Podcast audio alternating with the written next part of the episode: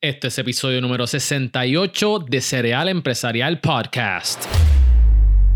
¿Qué es la que hay, mi gente? Miguel Contés con acento en la E. Y este es el podcast donde te damos los recursos para que tú puedas emprender, conquistar la vida y los negocios.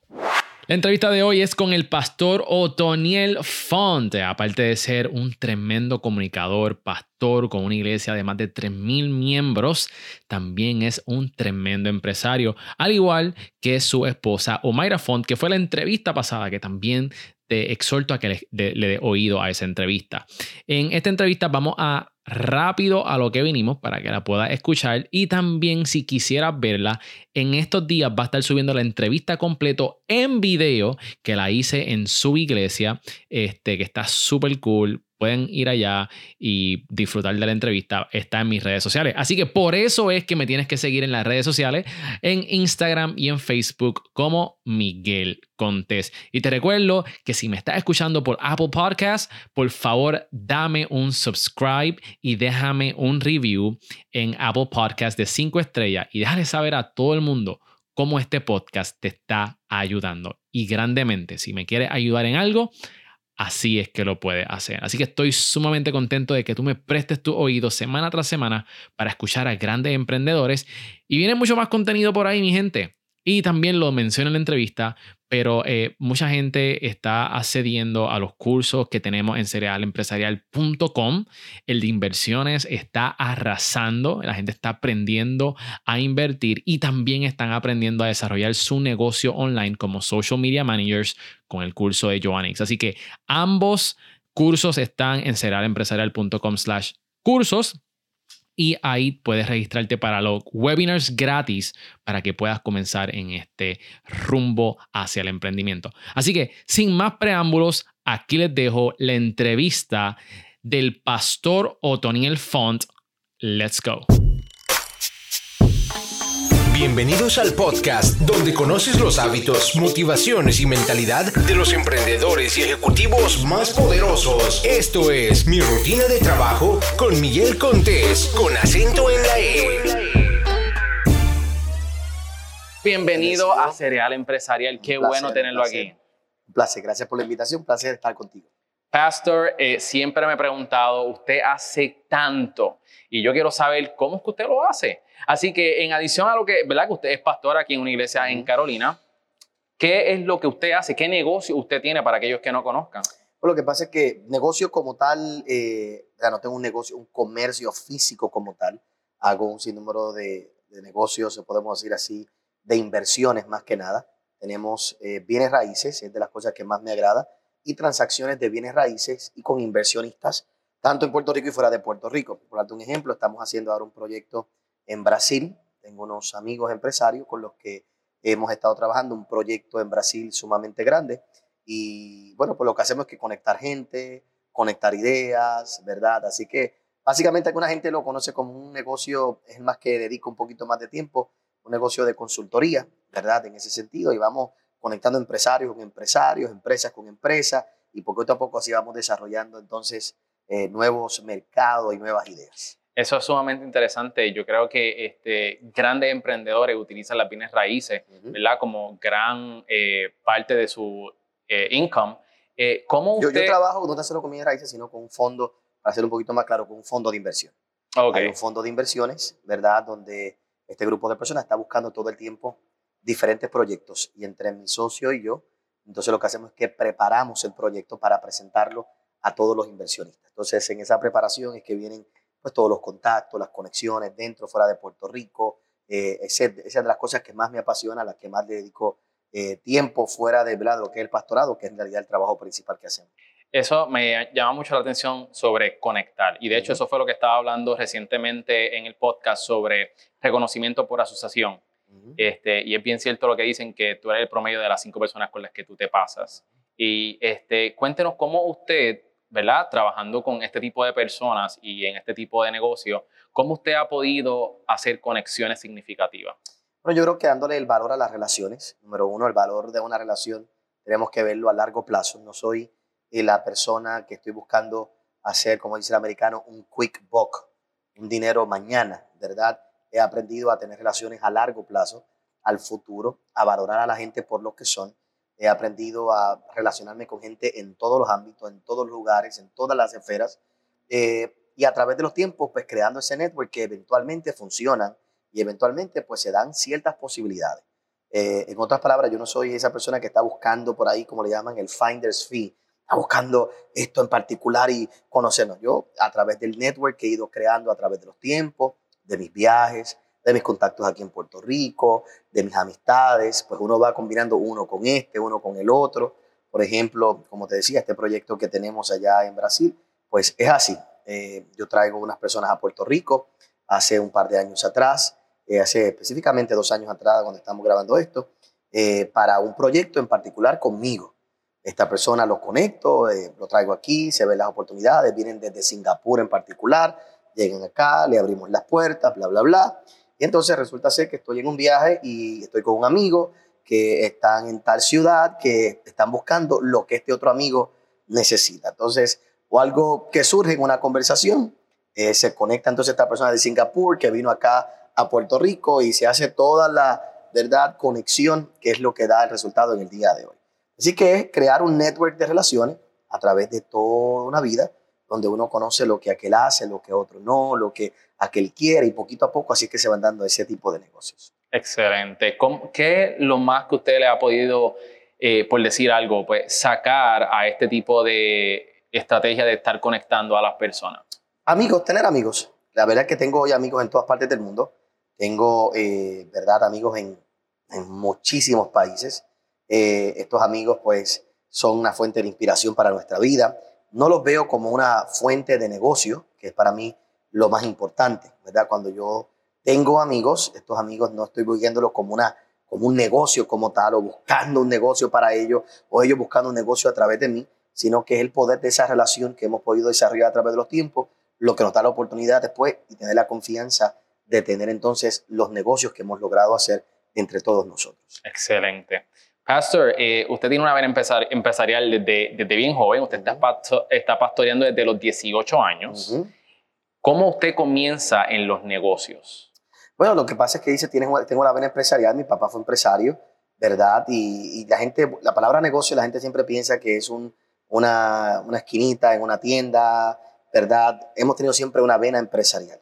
Mi papá tuvo desde casa diferentes eh, negocios, desde negocios multiniveles, a negocio de ventas de, productos que él buscaba, conseguía, y todo eso pues lo aprendimos a través de la vida, pues hemos ido haciendo de todo, hemos tenido librería, hemos tenido bienes raíces, hemos tenido tiendas, hemos tenido lo que estamos haciendo ahora, eh, tuve licencia de seguro, tuve, ¿verdad? Así que hemos hecho muchísimas cosas a través de la vida.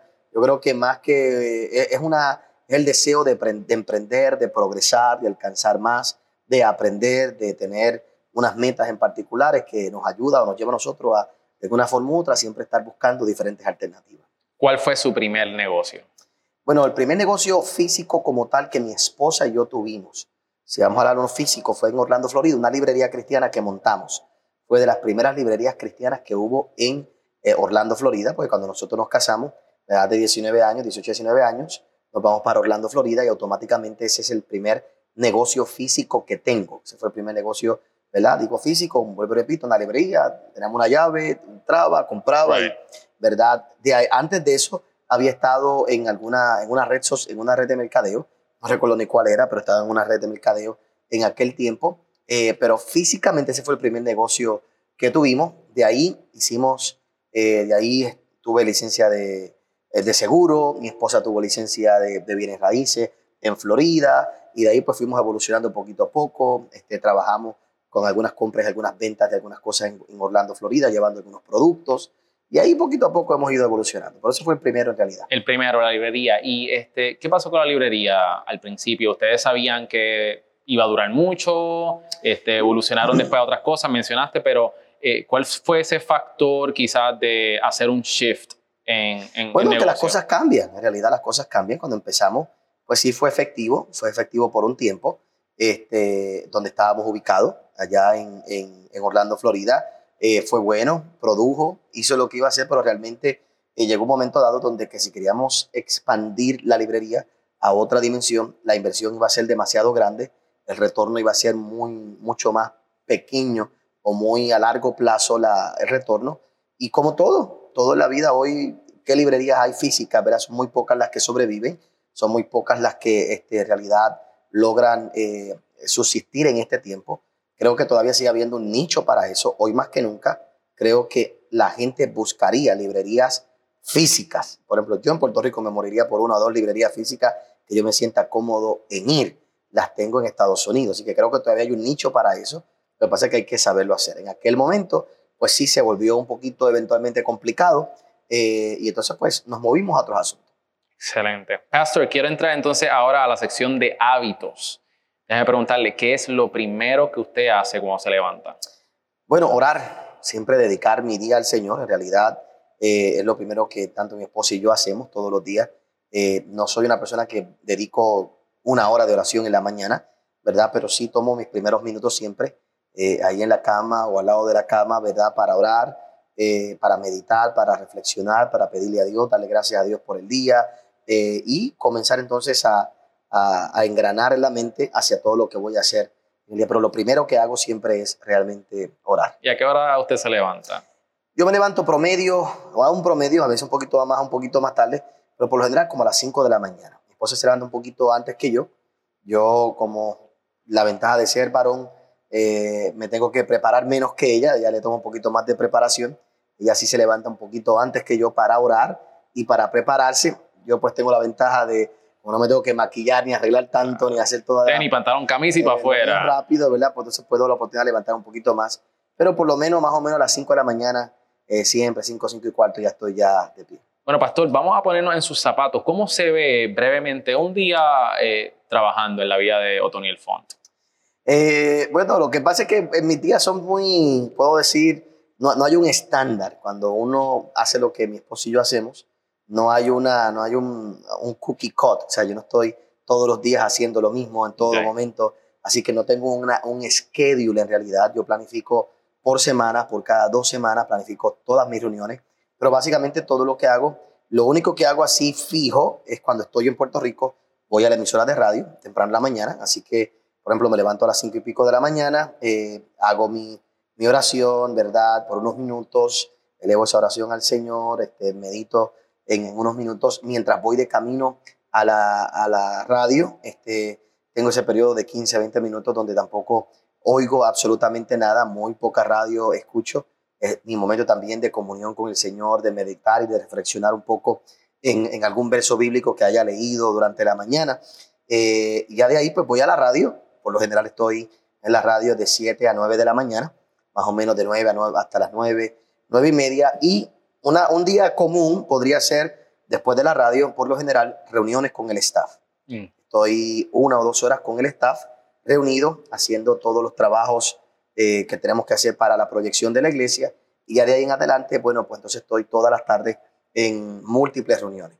Múltiples reuniones de la iglesia, múltiples reuniones de de empresa, múltiples reuniones con el gobierno, eh, almuerzos, este, conferencias que tengo que asistir, lugares que tengo que asistir, ¿verdad? Así que más o menos es un día típico. Pastor, usted es reconocido porque usted es un pastor creativo y siempre, ¿verdad? Está inventando cosas este, para llevar el mensaje de una manera diferente y que también pues, las personas se puedan recordar. Le pregunto, ¿dónde usted tiene sus mejores ideas?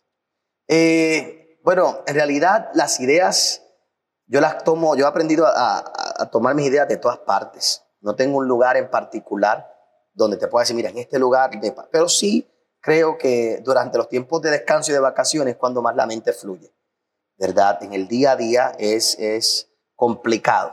Yo, para la creatividad de todo lo que hacemos, tengo que darle crédito también a todo el equipo de trabajo que tengo. La gente piensa que los mensajes son producto únicamente de este servidor.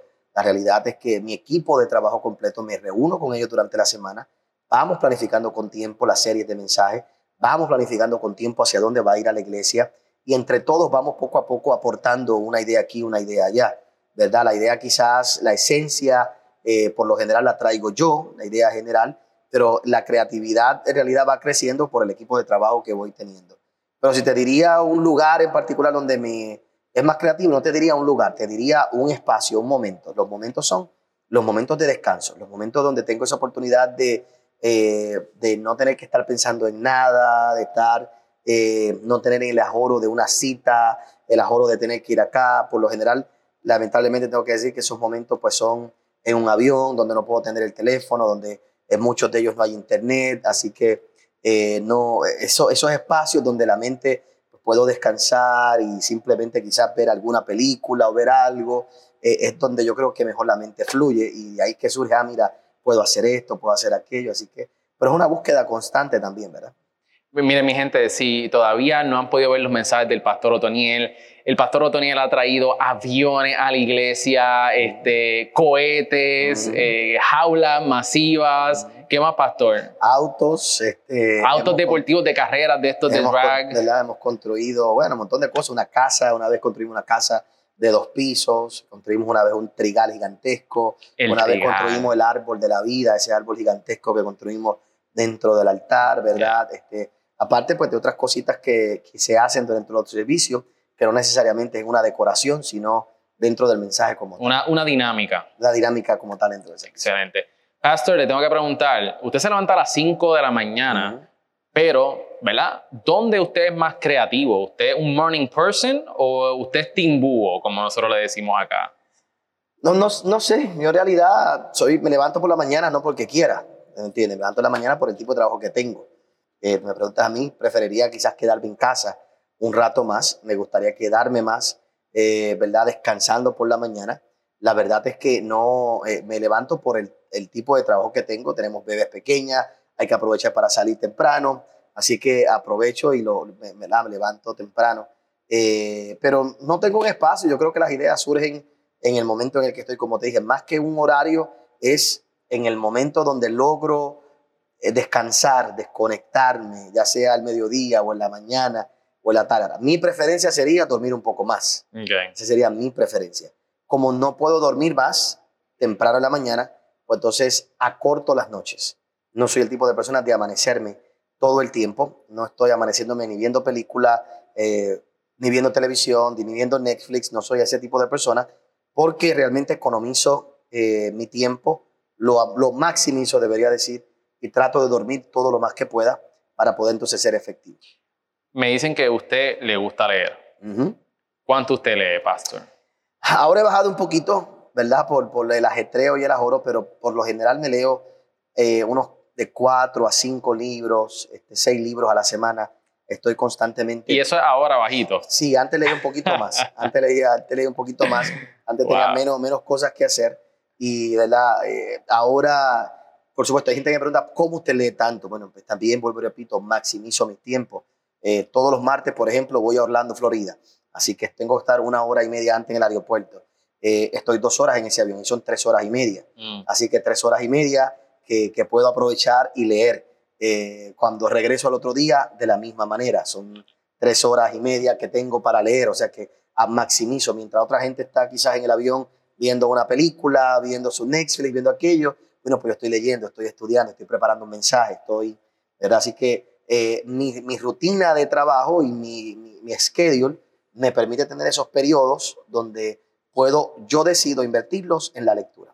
Hablando de libros, Pastor, usted acaba de publicar su más reciente libro, Amigos que Sanan. Amistades que Sanan. Amistades que Sanan. Cuéntenos de qué se trata ese libro. Pues del poder de las relaciones, en particular ese libro se trata del poder de la relación, entender el valor que tiene un amigo para la vida de uno eh, creo que es de las lecciones más grandes que cualquier persona pueda tener.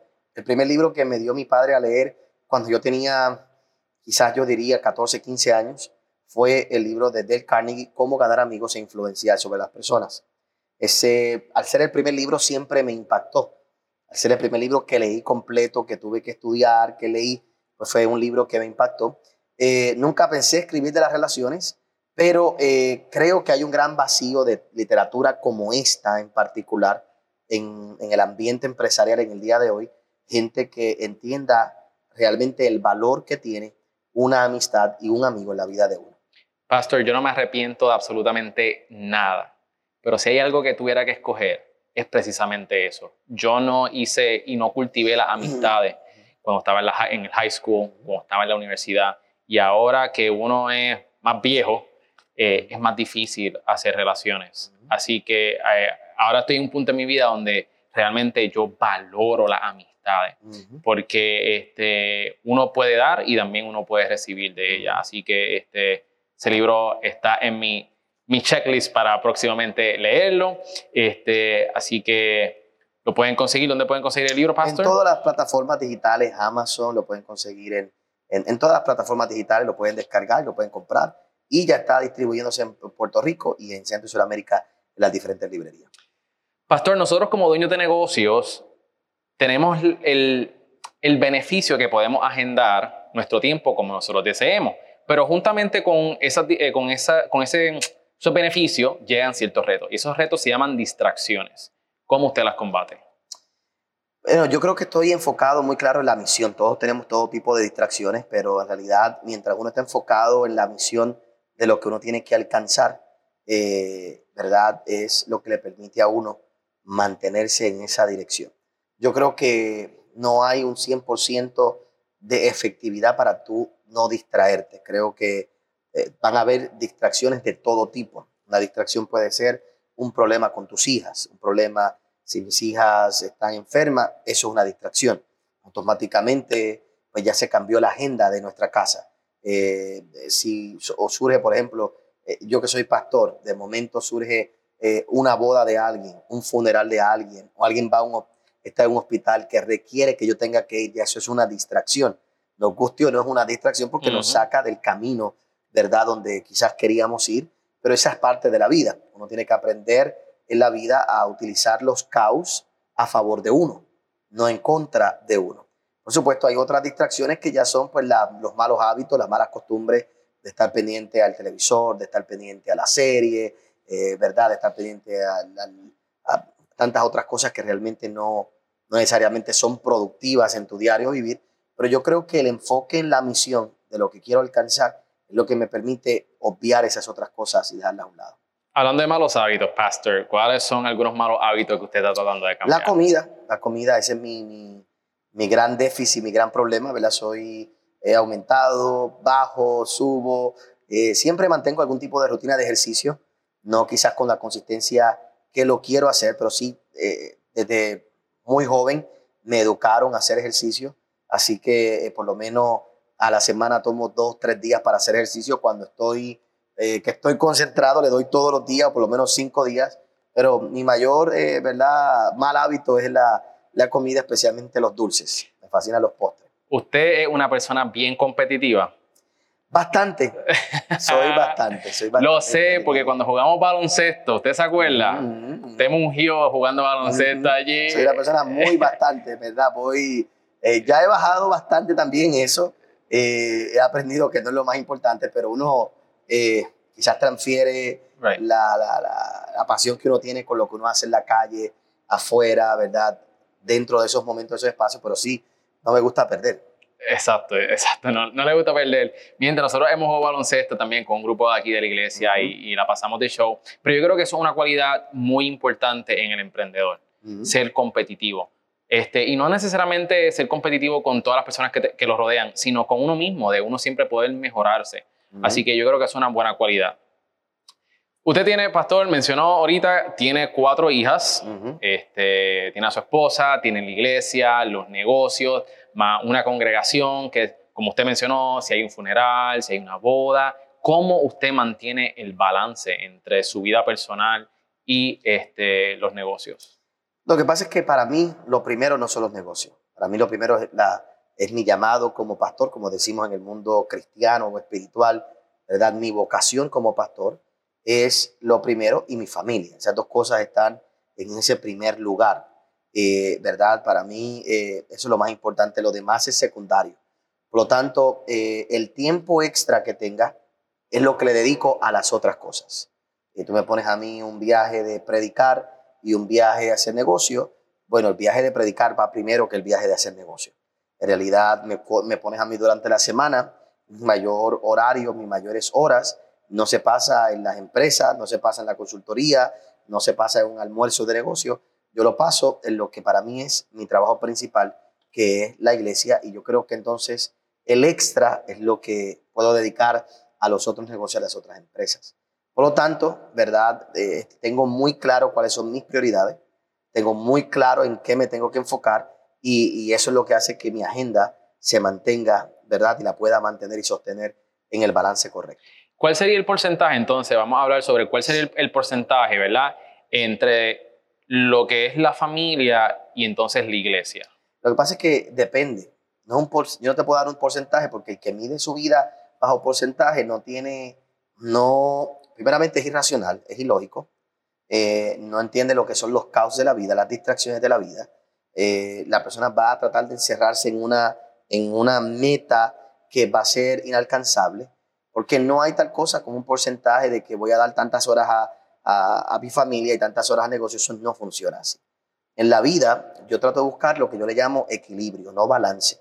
Yo busco un equilibrio. El balance es cuando tú tienes las cosas exactas. Una balanza se pone en balance cuando un lado está igual que otro. Eso no pasa en la vida. La vida es un equilibrio. La vida sube y baja, la vida sube y baja, la vida sube y baja. Entonces yo lo que busco es el equilibrio. Cuando se me va de un lado, tengo que volver para otro lado. La gente quiere balance, pero balance no existe. Realmente no existe. Ese mundo ideal no existe. No existe tal cosa como que yo le voy a dar 10 horas a mi familia y eso va a hacer que mi familia sea exitosa y 10 horas a mi negocio y que no le puedo dar más de 10 horas porque si le doy 10 horas, más de 10 horas no le puedo dar 10 horas a mi familia. El punto para mí es que yo tengo que saber cuándo uno va primero y cuándo otro va después. Por lo tanto, la sabiduría está en saber cuál le toca a qué. En otras palabras, esta semana puede ser que mi familia tenga que ser sacrificada. Y esta semana yo no pueda ir al cine. Esta semana yo no pueda salir. Esta semana yo no pueda eh, ir a, a ningún lugar con ella. Esta semana no pueda ir a la fiesta de cumpleaños. Esta semana, eso es esta semana. Porque esta semana tengo que dedicársela al negocio. O tengo que dedicársela, en nuestros términos, a la iglesia.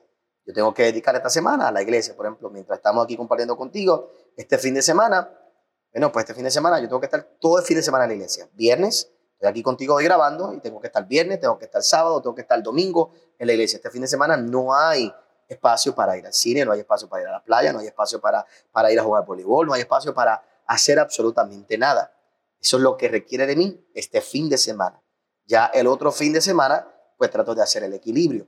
Entonces, la vida va así. Pero no es equitativo. No es que estoy en mi mente diciendo, invertí 15 horas en la iglesia, Right. esta semana voy a invertir ahora 15 horas en mi familia, porque no funciona así. Lo mismo pasa al otro lado. Hay veces que tengo que dedicarle tiempo a la familia y voy a dedicarle más tiempo a la familia que a la iglesia o a cualquier otra cosa. Así que la sabiduría para mí está no en saber qué porcentaje voy a dividir en qué área, sino cuándo y cómo tengo que hacer ese equilibrio. Un día va a ir para un lado, un día va a ir para otro, y eso para mí es la dinámica de la vida. Ya saben, mi gente, busquen equilibrio en vez de balance. Pastor, vamos a hablar sobre su empresa. Eh, ¿Qué hábitos son los más que les producen ingresos?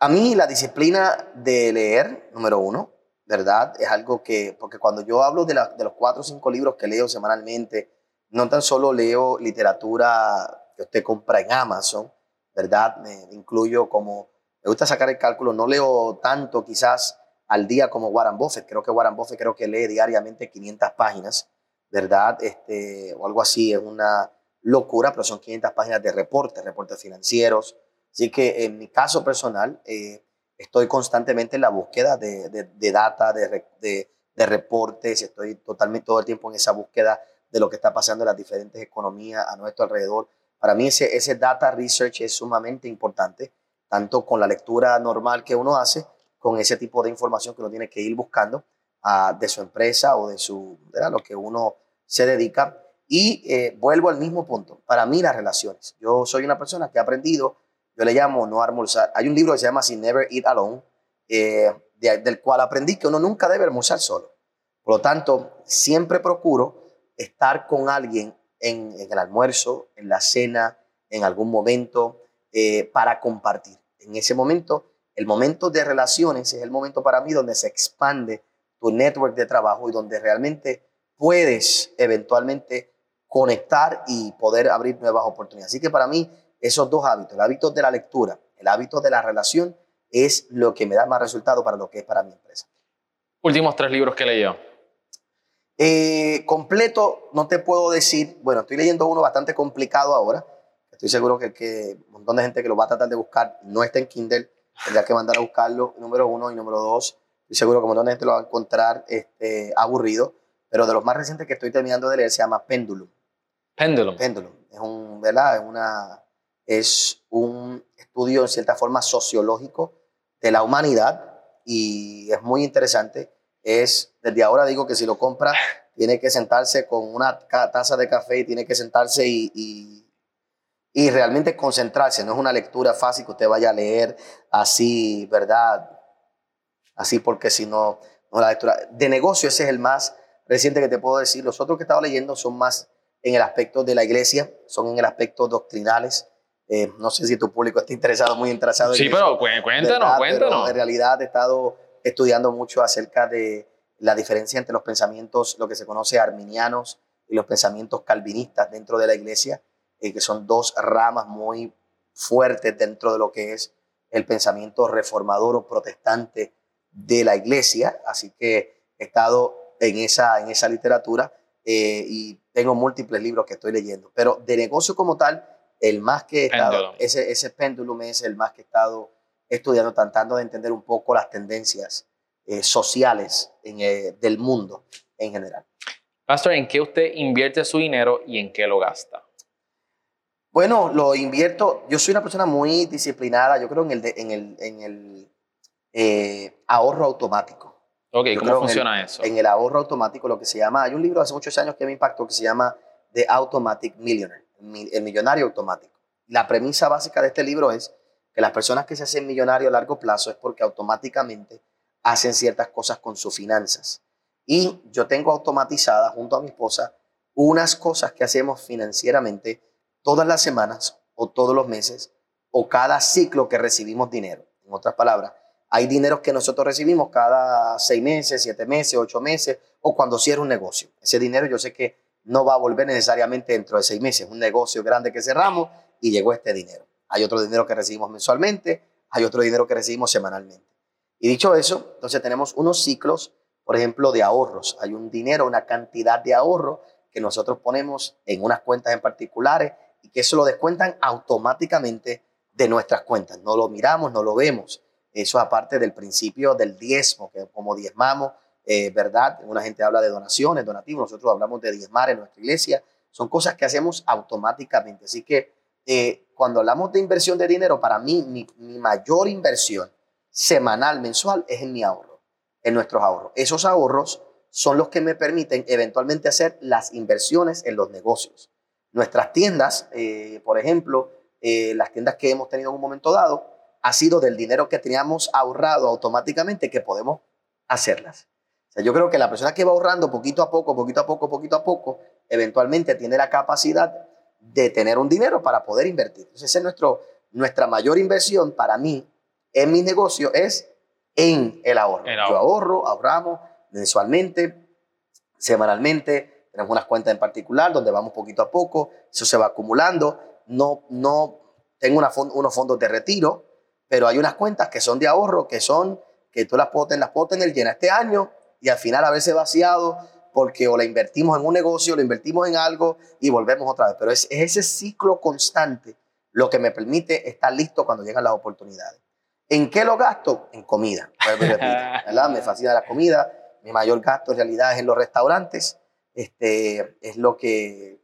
Qué rico es comer. Eso es lo más que me, ¿verdad? Que me satisface en ese sentido. Eh, es donde más gasto, lamentablemente. Si puedo decir si hay un gasto que de vez en cuando uno tiene que disciplinarse, en lo personal es en los restaurantes. ¿Cuál es su comida favorita entonces? No, yo como de todo. Yo de todo. no tengo, no discrimino en realidad, no tengo, es como que por mood. No, pero yo como, como de todo en realidad, no tengo, me gusta probar cosas nuevas, mm, ¿verdad? Pero como de todo, como comida árabe, italiana, americana, puertorriqueña. Así que no, no tengo uno en particular que te pueda decir. ¿Cómo se ve la comunicación entre usted y su staff? Usted tiene, menciona que tiene un equipo de trabajo. ¿Cómo, ¿Cómo se ve esa comunicación? ¿En qué sentido? ¿Cómo que se ve? Por ejemplo, ¿cómo establecen los workflows de trabajo? ¿Cómo, cómo usted maneja ¿verdad? a sus empleados? Bueno, en, con respecto a la iglesia, que es donde más tenemos, ¿verdad? Y cuando hablo de la iglesia, eh, incluyo canal de televisión, emisora de radio, la iglesia, que es todo lo que, ¿verdad? Yo sé que hemos hablado quizás de unos negocios que tengo afuera, pero para cualquier persona ya eso sería suficiente, lo que es la mm. iglesia, la, manejar una emisora de radio, el canal de televisión, más nuestras redes sociales. Yo, eh, el workflow es que hay que estar en constante comunicación, ¿verdad? Aparte de los famosos chats que, que tenemos por equipo, eh, nosotros, mi esposo y yo, acostumbramos a reunirnos semanalmente con nuestro equipo de trabajo, una y dos veces a la semana, donde entonces todo el mundo esté al mismo tiempo, al mismo día, con lo que estamos haciendo. Por ejemplo, hoy que estoy compartiendo contigo aquí en la grabación de este podcast, nosotros eh, hoy tuve una reunión de hora y media. Pero hoy la reunión específicamente fue para reportar. En otras palabras, me siento con todo el grupo junto. ¿Qué te debo a ti? ¿Qué tú me debes a mí? Delante de todo el mundo, que todo el mundo lo oiga. ¿Qué te debo a ti? ¿Qué tú me debes a mí? Y vamos uno por uno, uno por uno, para que todo el mundo sepa dónde estamos, para que todo el mundo sepa dónde está. Tenemos ese reporte eh, y entonces, pues la semana que viene volvemos entonces ahora con lo que vamos a hacer hacia el futuro. Así que trato de reunirme de acuerdo a los equipos de trabajo una vez por semana. Hay otros equipos que me reúno con ellos, por ejemplo, una vez al mes, lo que le llamamos el grupo de coordinadores de redes de la iglesia. Con ellos me reúno una vez al mes, por lo menos con dos horas, y ya cuando voy a esa reunión, pues les voy dando los planes del futuro. Así que no, no creo que haya otra forma que no sea reuniones constantes y consistentes con los equipos de trabajo. ¿Cuál usted diría, Pastor, que es eh, un hábito para un líder exitoso que maneja a muchas personas? La continuidad y la consistencia en la comunicación. ¿Verdad? La consistencia y la, la, continuidad en la comunicación.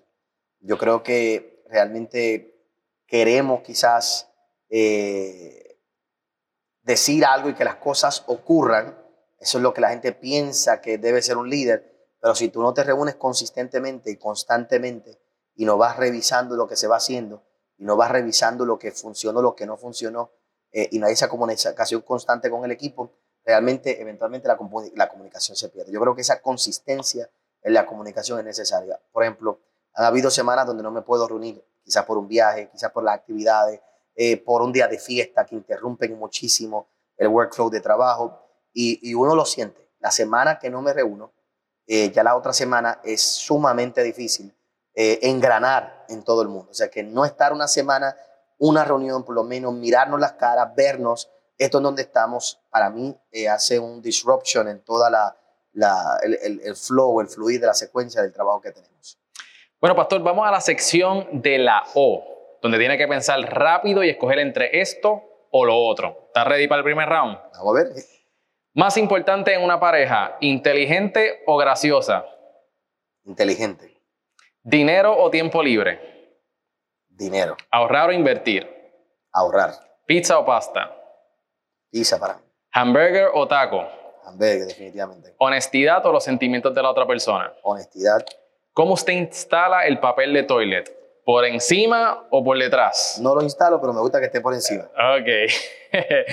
The Rock o Kevin Hart. The Rock, oh, The Rock, eh, The Rock. Ok. Eh, ¿Masaje de espalda o de pies? Ninguno. Ninguno. Tienes que coger uno. Esa, es la regla. De espalda. De espalda. Bueno, esa fue la primera, primer round. Muy bien. Pero ahora las preguntas van a ser un poquito más difíciles. ¿Estás ready? ¿Amor o dinero? Amor. ¿Siempre llegar 10 minutos tarde o siempre 45 minutos temprano? 45 minutos antes. ¿Que todas las camisas sean dos sizes más grandes o un size más pequeño? Si tuviera que escoger de eso, tendría que ser dos sizes más grandes. Ok. ¿Vivir sin internet o vivir sin calentador ni aire acondicionado? Vivir sin. O sea, la pregunta es que. ¿Prefiere vivir sin internet o vivir sin aire, sin aire acondicionado ni calentador de agua? Prefiero vivir sin internet. ¿Teletransportación a cualquier parte del mundo o leer mentes? Teletransportación. Ok. No me interesa saber lo que hay en la mente de todo el mundo. ¿Transportarte permanentemente 500 años al pasado o 500 años al futuro? Al pasado. Ok. ¿Nunca poder utilizar un touchscreen o nunca poder utilizar un mouse ni teclado? El mouse y el teclado. No, prefiere no usarlo. No usarlo. Ok. Y la última, ¿prefiere envejecer del cuello hacia arriba o del cuello hacia abajo? Del cuello hacia arriba del cuello hacia arriba. Muy bien, ahí concluimos la sección de la O. Paso, déjame preguntarle, eh, ¿por qué siempre del cuello, envejecer del cuello hacia arriba? Cuando tú te seas mayor, llegando a otro nivel. vas a entender por qué prefiere mejor estar Ah, arrugado en la cara que... Ok, ok, got it, got it. Así que, y creo que todos los caballeros me van a entender. No, ok, Así ok. que, Bueno, vamos a la última sección. Este, vamos a entrar en lo que son las perspe- perspectivas y puntos de vista. ¿Qué mentalidad usted entiende que es vital para prosperar? ¿qué mentalidad entiendo que es vital para prosperar? Es que son tantos factores, ¿verdad?, que, que una persona tiene que, que tener para prosperidad, pero para prosperar. Pero para mí, eh, ¿verdad?, como pastor y como individuo, eh, el conocer a Dios, el entender el deseo de Dios para nuestra vida, el, el entender que hay alguien más grande que yo. Eh, ¿verdad? Quizás hay, alguien que nos ve que quizás es ateo y no cree en Dios. Eh, el problema es que si no crees en Dios, entonces crees en ti y tú piensas que tú eres lo más grande de este mundo. Y en el momento que uno piensa que uno es lo más grande de este mundo, entonces uno pone toda su confianza única y exclusivamente en uno. Y ahí que yo creo que viene el déficit personal, espiritual y emocional, que la gente comienza eventualmente a ver eh, tantos resultados negativos. Para mí, eh, una relación con Dios espiritual que pueda traer balance a tus emociones, balance a tu mente, balance a tus relaciones, es lo que crea la atmósfera para que una persona pueda prosperar. ¿Cómo usted define el éxito? Eh, el éxito para mí es un- algo muy personal. Yo no creo que el éxito no tenga que... Mi definición de éxito es la que yo he creado para mi vida. Es la mía, es muy personal. Mira, pastor, pero ok, ¿cuál es su personal? Bueno, pues no te puedo decir hoy porque no tengo una definición de éxito personal más allá de las cosas que he establecido, que quiero alcanzar, que quiero lograr, que de aquí a tres años van a, a- a- a- van a cambiar. El problema del éxito es cuando lo vemos a través de los ojos de otras personas. Eh, en la vida como tal, por ejemplo, tú y yo sabemos quién gana en un juego de baloncesto, porque hay un tiempo, hay una regla y es el más punto que tenga. Eh, también sabemos quién gana un juego de golf, es el menos eh, cantazos que le haya dado la bolita en, tan- en 18 hoyos o en cuatro días de tantos rounds. El problema del éxito en la vida es que quién establece las reglas y quién establece el puntaje. Nadie lo establece. Por eso que la gente no se siente exitosa, porque están viendo su puntaje y su éxito basado en lo que otros están haciendo. Yo no puedo transferir las mismas reglas del deporte a la vida. Por lo tanto, yo soy el que tengo que determinar en cuánto tiempo, qué quiero alcanzar, qué quiero lograr, y ese es éxito para mí. Yo darte una definición de éxito es tratar de poner en unas reglas en particular a unas personas donde necesariamente no es lo que ellos quieran definir. ¿De qué cosa usted se arrepiente? De no tener amistades, eh, como tú mismo dijiste, ¿verdad? Y, y por eso es que sale el libro eh, Amistades que sanan. Eh, cuando era jovencito no dediqué tiempo, no le di el valor a las amistades que debía haberle dado, no, debí, no le di el valor a las amistades que, que debía haber hecho, la inversión de tiempo que debía haber hecho. Así que es de las pocas cosas que puedo decir que realmente me arrepiento. Eh, aparte de eso, me, me arrepiento quizás de no haber estudiado eh, otras carreras. Creo que me tiré, eh, aunque me lancé a ser pastor, ¿verdad? Es joven, no hubiera cambiado eso. Creo que el aspecto de haberme lanzado joven tiene sus pros y sus contras. Eh, creo que el tiempo que invertí estudiando en la universidad, hoy me doy cuenta que debía haberlo invertido, o pienso hoy, que debía haberlo invertido en otro tipo de estudios diferentes a los que estudié. Son las únicas dos cosas que puedo ¿Qué, decir. qué estudió y cuáles fueran quizás Administración de empresa con una concentración en finanzas. Eso y qué le, gustó- le hubiera gustado estudiar? Me hubiera gustado estudiar algo más técnico, más, más técnico, cuando digo técnico, más especializado. Quizás hoy mirando, me hubiera gustado, hoy pensando en, en la vida, me hubiera gustado haber estudiado un poquito más algo de neurociencia, me hubiera gustado haber estudiado algo más de leyes, me hubiera gustado haber estudiado ciencias políticas. Pero tú me preguntas hoy, hoy me hubiera gustado haber tenido un degree en ciencias políticas y en relaciones internacionales. Eh, hubiera sido algo que hoy, para lo que hago, me tengo que obligar a aprender de eso, ¿verdad? Versus, eh, en ese sentido, lo que era, eh, lo que estudié, que me parece que en un momento dado fue bueno, me ayudó, pero eh, hoy debía haberlo ampliado. Vamos a montarnos en la máquina del tiempo, Pastor. Usted se podrá quizás remontar en el pasado y contarnos cuál ha sido el momento más difícil de su vida. Bueno, el momento más difícil han habido varios, ¿verdad? Pero de los más difíciles que ya yo creo que mucha gente que nos conoce, ¿verdad? Fue hace, eh, fue cuando tenía 29 años de edad, 29 casi 30, cuando eh, mis padres se van a divorciar, sé del divorcio de mis padres y eh, todo lo que eso implicaba.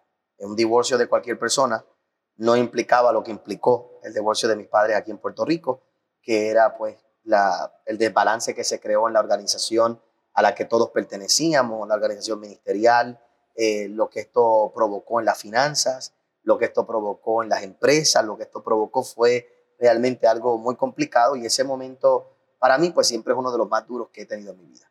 ¿Cómo, cómo lo superó?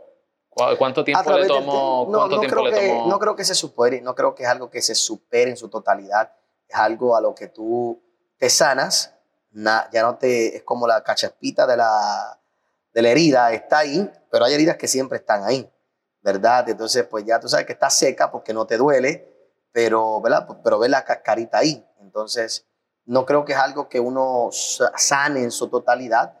Eh, me ayudó mucho mis, mis amistades, es cuando más amigos comencé a tener, es cuando más gente se acercó a darme la mano, es cuando más eh, pude crear amigos que hoy, todavía a día de hoy, eh, permanecen y florecen. Esas amistades me dieron descanso, esas amistades me mandaban a buscar para que en medio de toda la crisis tuviera dos, tres días libre y pudiera yo pensar y salir de aquí de Puerto Rico y tener dos, tres días donde pudiera reflexionar. Y ese, esos espacios que me dieron ese grupo de personas, eh, por supuesto, eh, sobre todo mi esposa, que es una mujer fuerte, una mujer firme, el tenerla a ella ahí al lado, ¿verdad? De tener a mi esposa eh, sólida, concentrada, aún ella misma pasando por la, el momento, ¿verdad? Emocional que vivimos, el tener a alguien, una pareja al lado tuyo tan eh, eh, fuerte mental y emocionalmente, pues algo que, que también me ayudó dentro de toda esa etapa. Así que fueron varios factores, pero creo que lo más importante fue el factor de mi esposa y el factor de las amistades. Eh, por eso es tan importante tener amistades y Ujú. cultivarlas a través de los tiempos. ¿Cuál fue un momento definitivo en su vida con relación a sus negocios? ¿Cuándo fue un momento en los negocios que usted estuvo ante dos carreteras, una hacia la izquierda y una hacia la derecha, y el camino que usted tomó fue el que lo ha traído a tener éxito? ¿Usted se podrá recordar de algún momento específico? En los negocios he tenido muchas, ¿verdad? Pero vuelvo y repito, yo sé que estamos hablando aquí de negocios aparte de la iglesia, pero la gente tiene que entender que la iglesia y las instituciones sin fines de lucro tienen que tomar decisiones de empresas, de negocio, ¿verdad? Y, hago esa aclaración porque, ¿verdad? Yo sé que hemos hablado de otras empresas que quizás tenemos y todo el asunto, pero mi- mis transacciones más grandes a nivel financiera pues han sido a través de la iglesia, a través de la organización que nosotros tenemos como iglesia. Y eh, de los momentos más cruciales fue el momento que tuve que decidir en irnos a, a la quiebra, a la bancarrota en nuestra institución sin fines de lucro. Ese momento fue un momento muy crucial y si no lo hubiera hecho no estaría donde estoy en el día de hoy. Fue un momento difícil porque somos figura pública, la gente sabe quiénes somos, es una decisión que eh, tendría que explicársela en cierta forma a 3.000 seguidores directos de aquí de la iglesia, a miles de seguidores a través del mundo entero. Eh, pero si no hubiera tomado esa decisión de ir a la corte, ir a la, a la corte de quiebra en ese momento en particular, no estaríamos donde estamos en el día de hoy, que hemos logrado reestructurar, reorganizar, pagar todas nuestras deudas y, y poder, eh, ¿verdad?, salvar el ministerio completo. Excelente, Pastor, y lo felicito por eso. Última pregunta, ¿cuál es su porqué? ¿Qué es lo que lo motiva a usted a levantarse todos los días y dar lo mejor de usted? Bueno, mi por qué, yo creo, yo creo que nací para lo que hago. Yo creo que nací para ser pastor. Hace mucho tiempo lo entendí. Creo que nací para ayudar a otros a alcanzar el mejor, eh, su mejor relación con Dios. Y realmente ese es el porqué. El porqué es ganar algún alma para el Señor, ganar alguna persona para que pueda entender, eh, verdad, lo que es, lo valioso que es una relación con el Señor a través de la persona de Jesucristo. Y ese es mi porqué. Eso, eso es lo que, por eso es lo que vivo, eso es lo que hago, eso es lo que hacemos en la radio, eso es lo que hacemos en la televisión, eso es lo que hacemos en todo lo que hacemos. Eh, Detrás de todo, al fin y al cabo, esa es la meta que tenemos, que la gente entienda que Jesucristo es el Señor. Una cosita más, se me ocurrió una idea. Yo quiero que usted, por favor, mire a la cámara y le dé un consejo a estos empresarios que están a punto de lanzar su empresa o están Vamos a empezar con los que están a punto de lanzar una empresa o algún pastor también. ¿Qué consejo usted le hubiera dado Eh, a estas personas que van a comenzar a emprender? que estén en la empresa por lo que se llama en inglés for the long run. Uno no puede hacer una empresa para únicamente tratar de resolver un problema inmediato de uno personal o alcanzar una meta personal, sino que uno debe ser empresario for the long run. Cuando uno toma esta decisión, uno tiene que saber que vas a tener altas y vas a tener bajas y tienes que mirarte de aquí, si no te puedes ver de aquí a 15, 20, 30 años con el estilo de vida que se requiere para alcanzar el éxito en tu área con la decisión que estás tomando en el día de hoy, no es algo que debe hacer. Ser empresario no es una decisión a corto plazo. Ser empresario no es una decisión para el día de hoy. No es para ganarme 10 dólares más, no es para ganarme 100 dólares más, es para cambiar todo mi estilo de vida sabiendo que esto es para largo plazo. Estoy mirando mi vida hacia el futuro. Excelente, Pastor. Muchísimas gracias por estar aquí con nosotros. ¿Dónde podemos conseguir más información sobre usted y el páginas, libro nuevamente? En nuestras páginas, otonielfont.com, Pastor Otoniel Font, a través del Facebook, a través de todas las redes sociales. La gente nos puede conseguir, nos puede buscar. Y nuestra información también puede buscar nuestro nombre en Amazon. Allí va a encontrar toda nuestra literatura. Pastor, nuevamente, muchísimas gracias por tenerlo en el podcast nuevamente. Gracias a todos los que nos están escuchando y asegúrense de sintonizarnos la semana que viene con otras rutinas de aquí Cereal Empresarial. Mi nombre es Miguel Contés, con acento en la E, y nos vemos en la próxima.